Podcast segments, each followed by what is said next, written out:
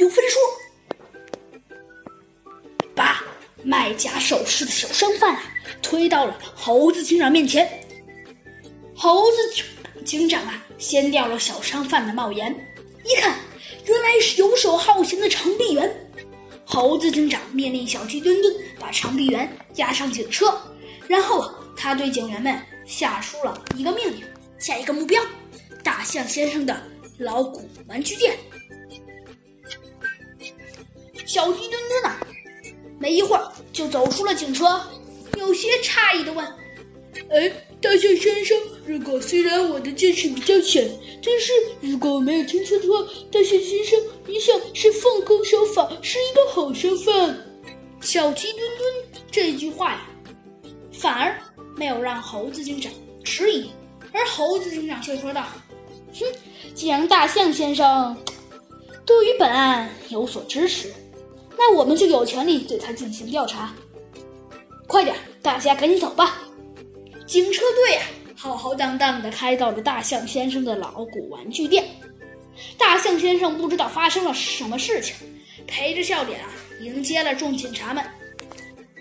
小鸡墩墩呢，先开口问大象先生：“你好，请问您的呃，您的老古玩具店曾经卖给长臂猿先生一批首饰吗？”“是的。”不过不是一撇，是两片。大象很爽快的承认了，的确有此事。小鸡墩墩哪，继续问道：“那那那您，那那那那那那您卖的是是真金首饰呢，还是仿金首饰呢？”小鸡墩墩继续问道：“那仿金的呀，那都是碳化啊碳制品。”大象似乎察觉到事情的严重性，自己呀好像卷入了某个案件的漩涡。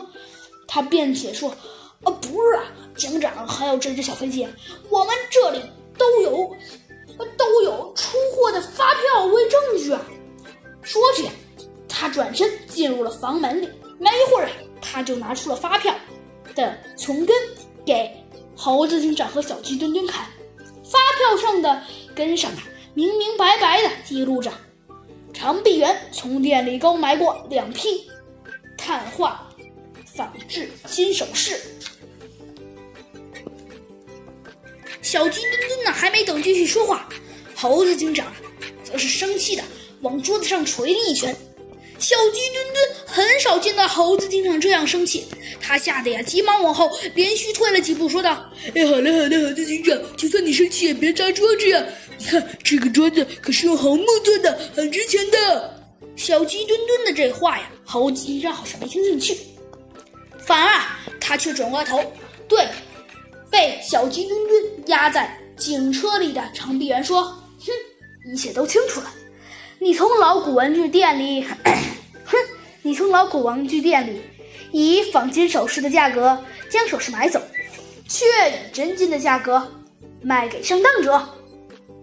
长臂猿啊，的头啊，像倒倒葱的那个东西似的，在我在警车里啊边缘乱撞，说的：“哎呀，行，我该死，是我坑害了顾客。”猴子警长冷笑了一声，说道：“哼。”那你既然知道，还嫁祸于大象先生，构成了非绑罪，罪加一等，咱们两笔账一块儿算。